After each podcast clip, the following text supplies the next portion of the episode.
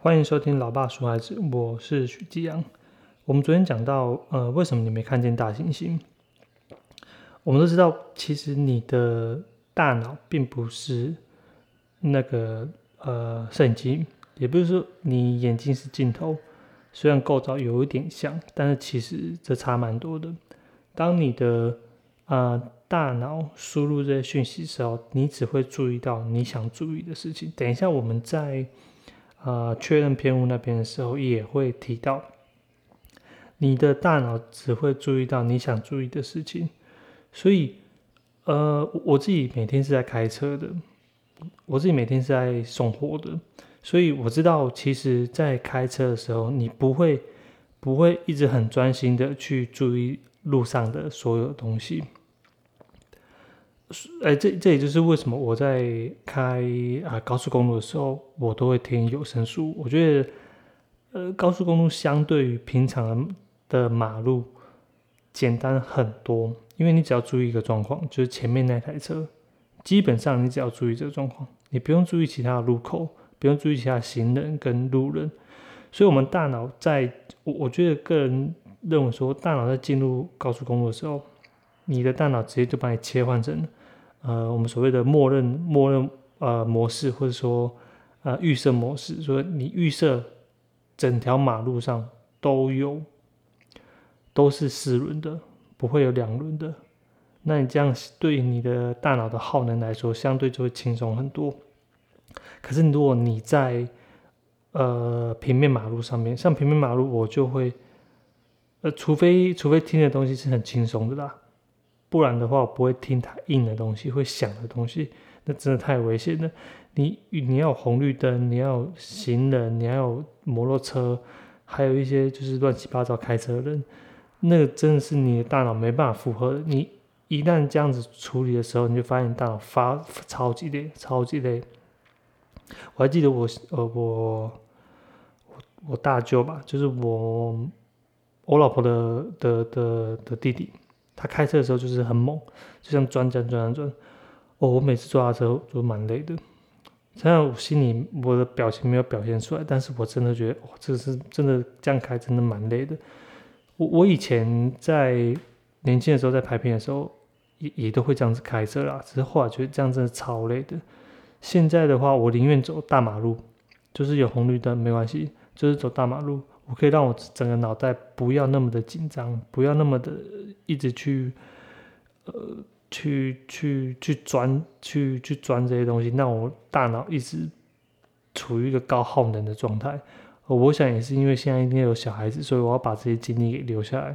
可对于年轻来说，可能他们就是能量真的太多了，太多了，所以大脑里面一定需要这些东西刺激，去把他们能量给消耗掉。我觉得这是很有可能的。好，呃，接下来我们讲为什么你没看见大猩猩？刚才这不讲过？好，史丹福有一个实验啊，就是说你去评估自己，他找了一个团体去评估自己，在这一个团体里面你是属于哪一个部位？你比如说成绩也好啊，或者说你的嗯长相也好啊，什么，反正你是属于在。哪一个阶段？嗯，不是阶段，啊，哪一个位置上面，大部分很明显的，就是会高于平均值。也就是说，他一定说，我一定在百分之七十左右，五七十五、六十五、八十八十八十五，一定就是会超过平均值。可是你自己想想看，所有人都超过平均值，那怎么才叫平均值？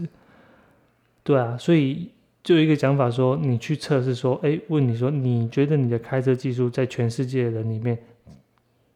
属于哪一个哪一个哪一个阶段？哦，又是阶段，哪一个部哪一个？呃，感我真的讲不出来。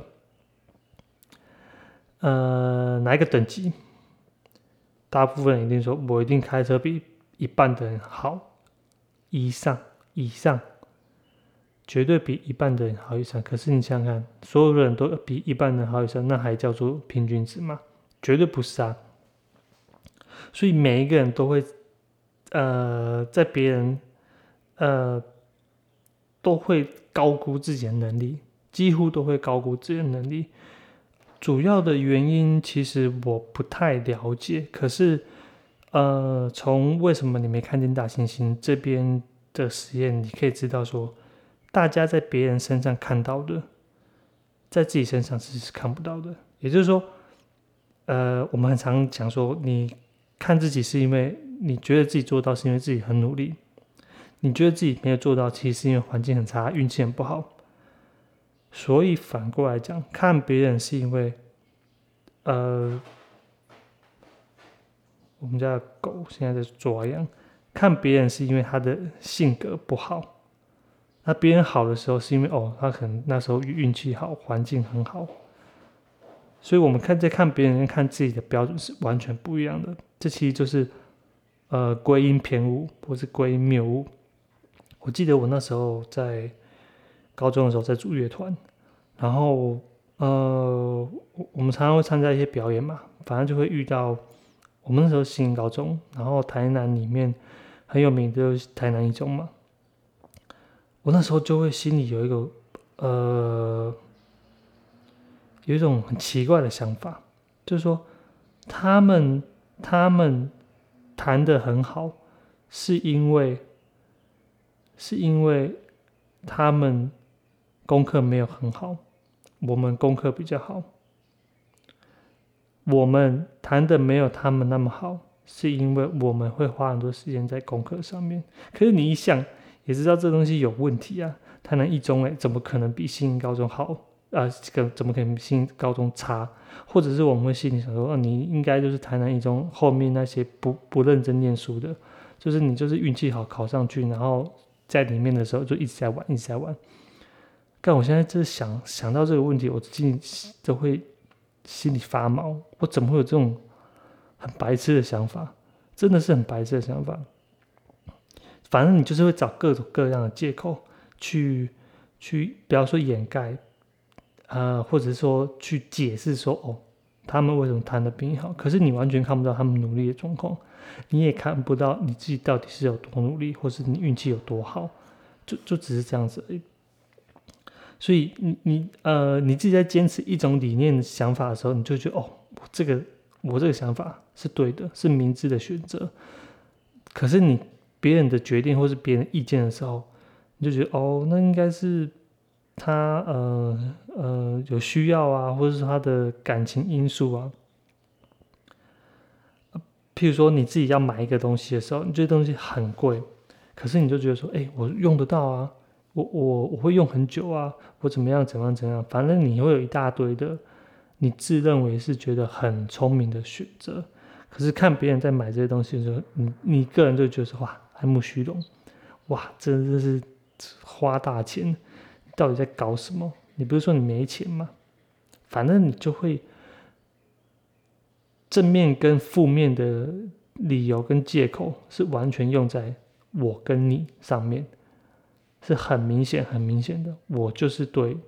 我就是正面的，我就是有正当性，你没有，你是负面的，你就是有其他的理由，你就是脑波弱。这都是我们在像刚刚看到那个归因偏误那边。好，接下来我们讲一下，呃，我觉得他这边讲。我觉得他这边讲了很多行为经济学的东西，所以我没有办法讲太多。就算我之前讲的那个《快思慢想》里面提到很多，大家有兴趣可以去看那本书。我也应该不会打算讲，因为太难了，不简单。好，回到这里，我每年每年在我爸住的地方就会有有一间庙叫大将宫。大将宫呢，它其实就是说，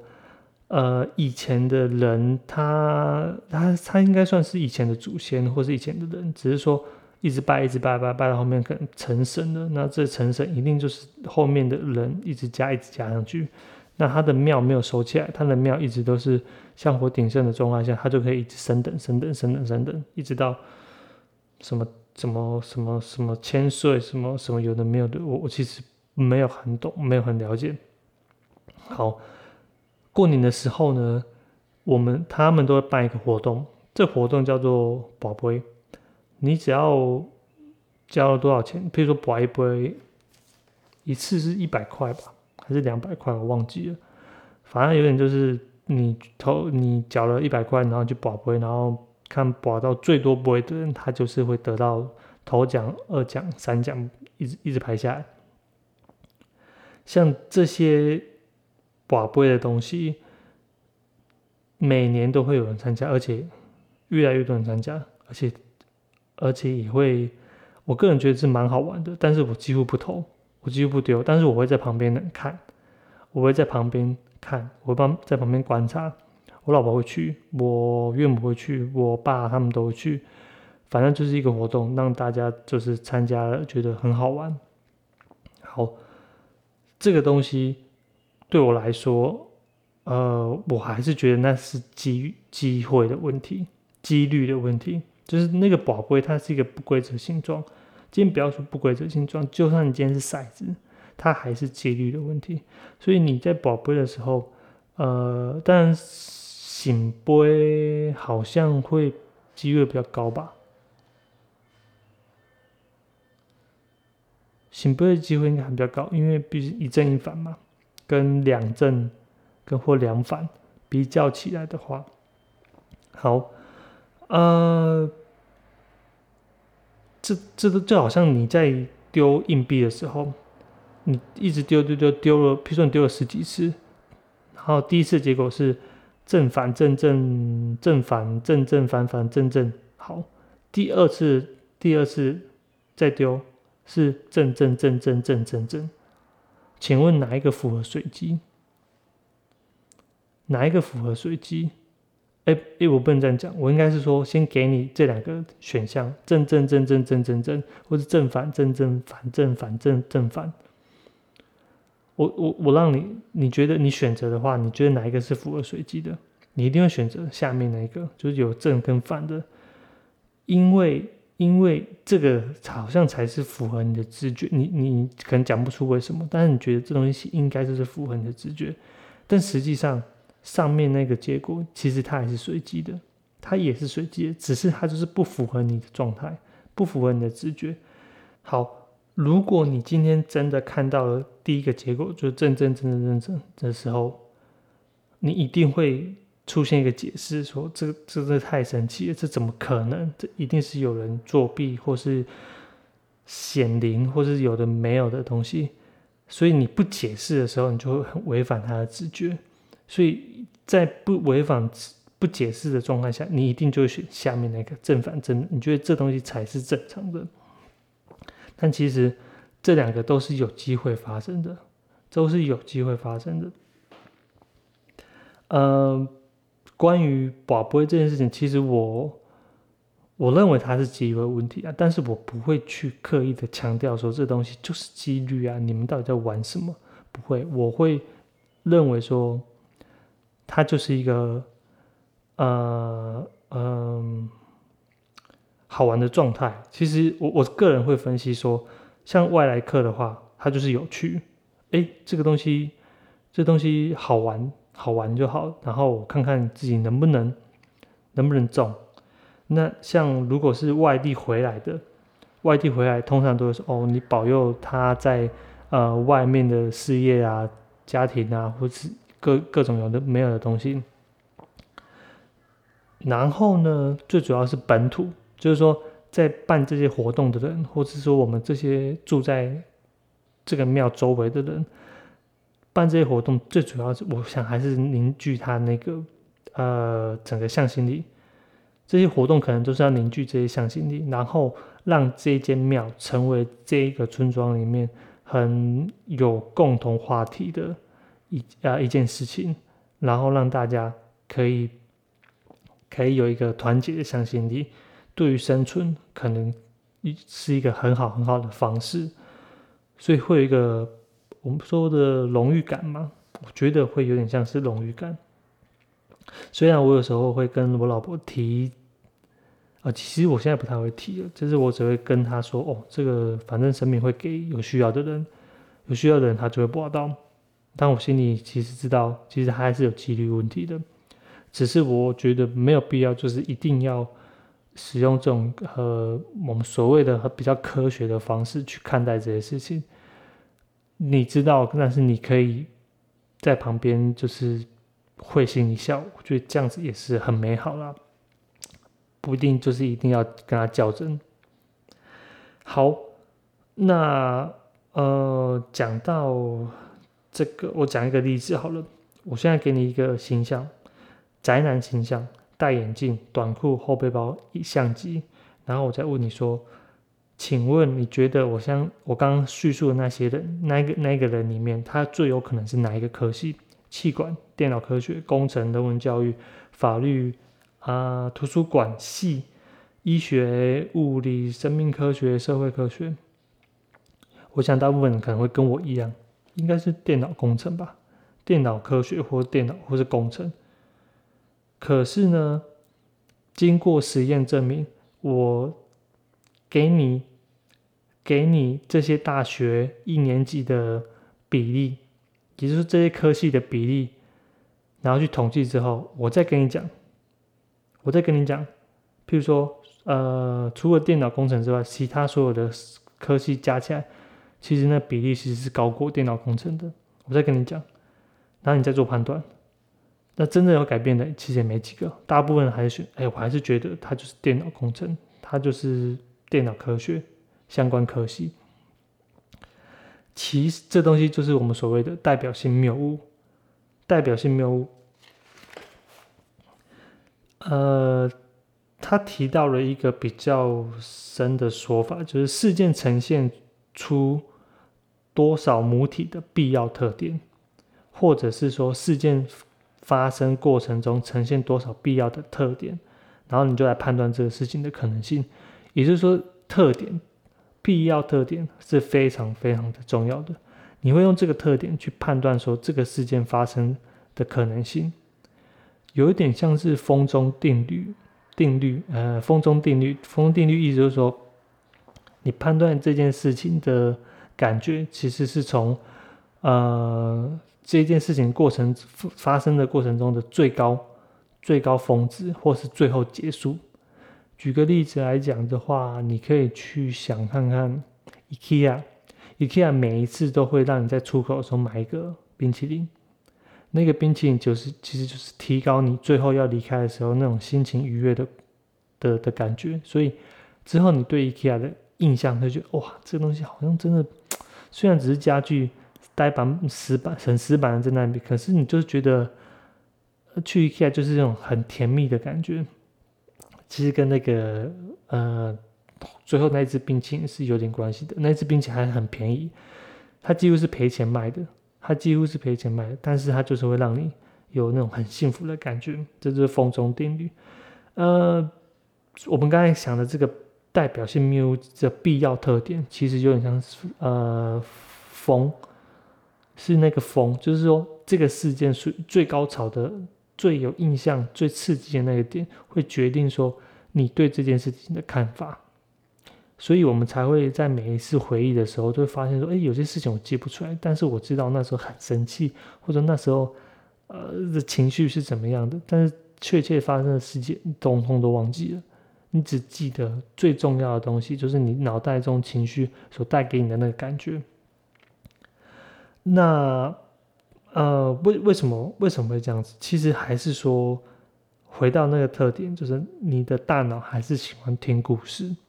他非常喜欢听故事，他不喜欢统计或者数学这些需要推理的东西，是在你的前额叶那边，它是比较所谓的演化比较晚出现的部分，大部分的故事是要撩动你的情绪的。是要让你有感觉的，所以会在你的，比如说你的皮层啊，或是在你的杏仁核那边，呃，去让你，去让你有感觉，所以你才会更记得。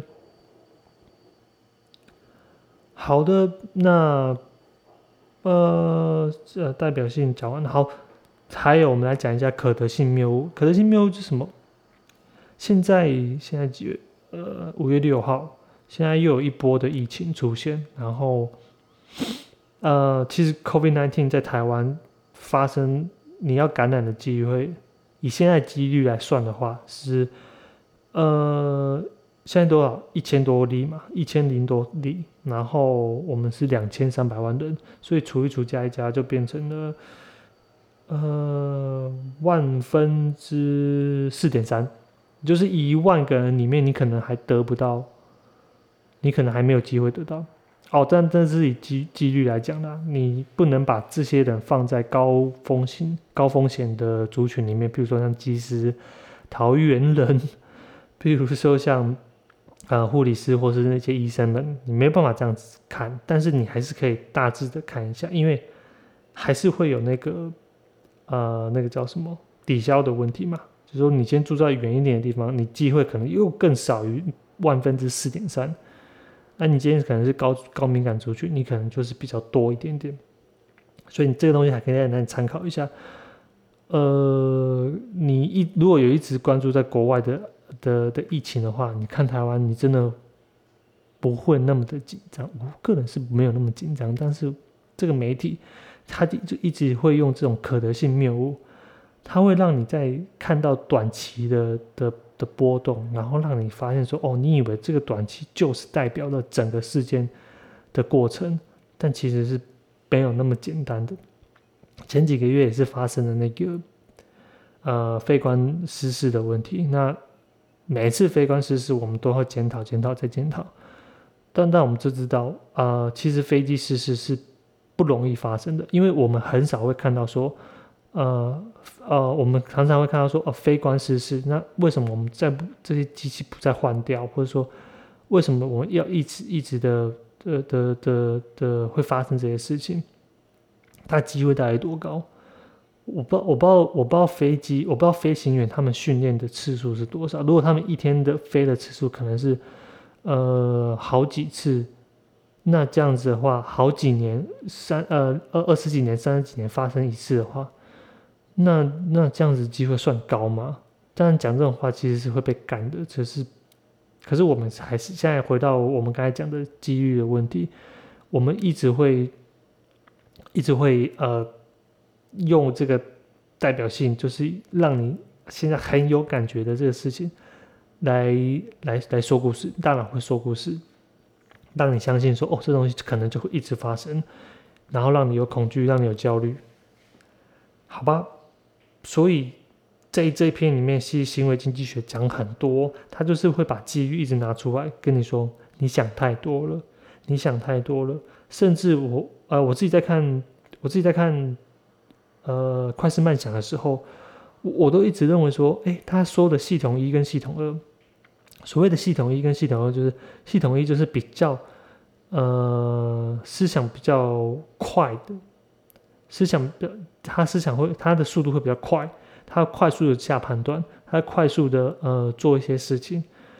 他也比较不耗能。但思想二就是属于比较推理性的，或是比较比较嗯，我们所谓的比较理性思考的部分。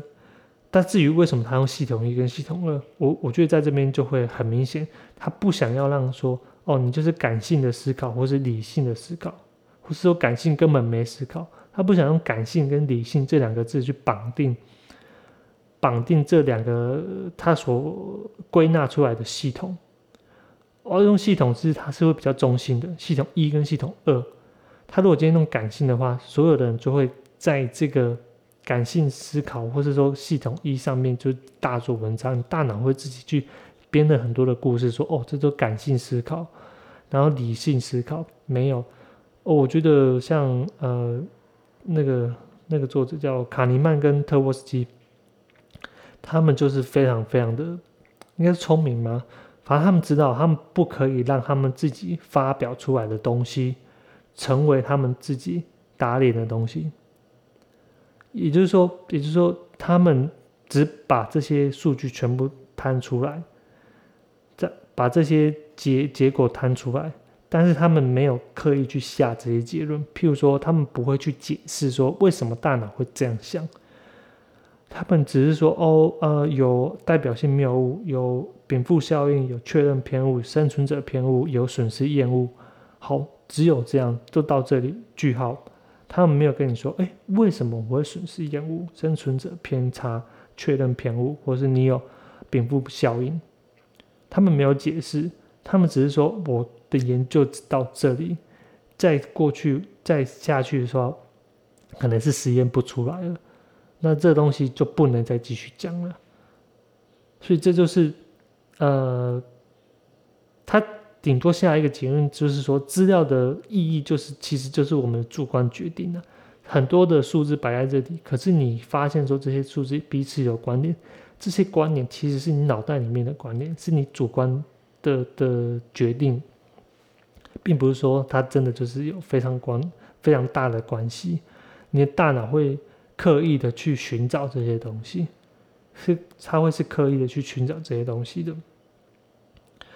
呃，好，这篇差不多已经讲完了。嗯，一样，到现在还没讲到股票。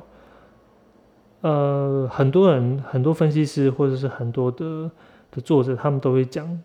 台股的故事，说涨了、跌了，到底是什么原因？呃，你几乎没办法避免。你今天就算你提出的时候，这些东西就是。随机的波动，随机的波动，你就是不要去，不用去干涉，不用去想这些问题。可是你还是会刻意的去找，说到底为什么会涨，为什么会跌？那短期的一定就是所谓的小数法则。小数法则就是你看到就是这一段的中间，或是某一段，然后这东西会让你有非常非常。呃，非常容易掉进这个可得性谬误、可得性偏误的的这个陷阱里面。他提到一个区，他提到了一个呃重点，就是你可以把你看到的股票或是看到指数拉出来，长期来看，看它的长期趋势图是怎么样。好，够久的时候，你就发现说它的样本数够大，那它的它的大数法则就会有一定一定的。就有一定的规则，你就是没有必要去跟着这个股价的波动，然后去心情去睡不着觉，有的没有的干嘛？但是你也要知道，大数法则里面就会有极端的时间。今天就算是一个中型曲线，你的前后两端发生的机会很少很少很少，但是这一旦这发生了，你就会把它当成是极端的时间，或者它就是极端的时间。为什么？因为这是一个。不知道，我真的不知道为什么会有这东西，可能就是因为样本数太大了，所以一定会有考了最差的跟考了最坏的，这这是一定会有的，因为它样本数就够够多啊。好，呃，蝙蝠效应我就不讲确认偏误、生存者偏误或是损失厌恶，损失厌恶可能会之后还会一直提到，因为我之前不知道有没有提到，我忘记了。讲一个比较有趣的事情，就是现在这我现在要讲的东西，看我想尿尿，我先尿尿。呃，讲到来，好，那我们接下来下一个结论了。其实也不是结论了，还是书上还是书上里面提到的，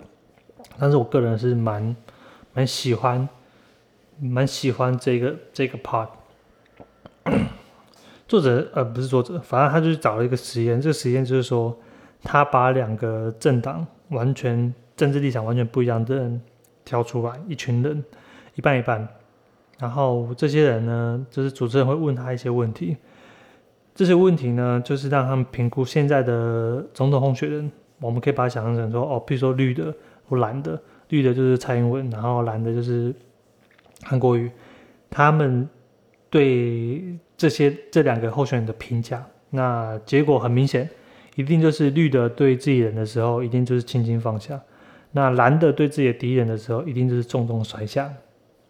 一样，两个彼此一样，绝对不会差太多。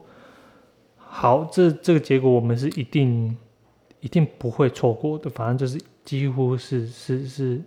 是正常的状态，不会有什么。意外的结果，只是我们要看的是说，他们在问这个问题的时候，把他们丢进了就是 fMRI 的这个功能性核磁构造呃显影里面，造影，里面，然后去判断说，诶，他们在回答这些问题的时候，他们大脑的活动状态到底到底是怎么样？好，非常有趣，在呃主持人在循循善诱，几乎面呃问的问题基本上都是一样的状况之下，他们大脑的前额叶皮质啊，或者是说后侧前额叶皮质是几乎不动的，也就是负责推理的这个部分几乎是不动的。那哪个地方动呢？管理情绪的，呃，眶额前脑皮质。好，皮呃，名称很很很 gay 白，但是你可以想一个，这东西就负责处理他情绪的状况，还有负责解决冲突的前扣带皮质，解决冲突的前扣带皮质，还有负责道德问题的，或是公平问题的后扣带皮质。这东西。再加上最后一个腹侧纹状体，腹侧纹状体，我记得我们之前在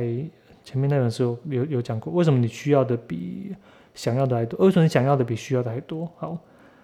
这三个、这四个都会亮起来，而且活动非常非常非常的大。也就是说，在面对在面对你自己的立场相同的人的时候，面对自己人的时候。你基本上是没有办法推做推理的，你基本上就是情绪在控制，道冲突在控制，道德在控制，奖励在控制，这些这些对于呃呃呃对于人来说最基本最基本的的大脑功能，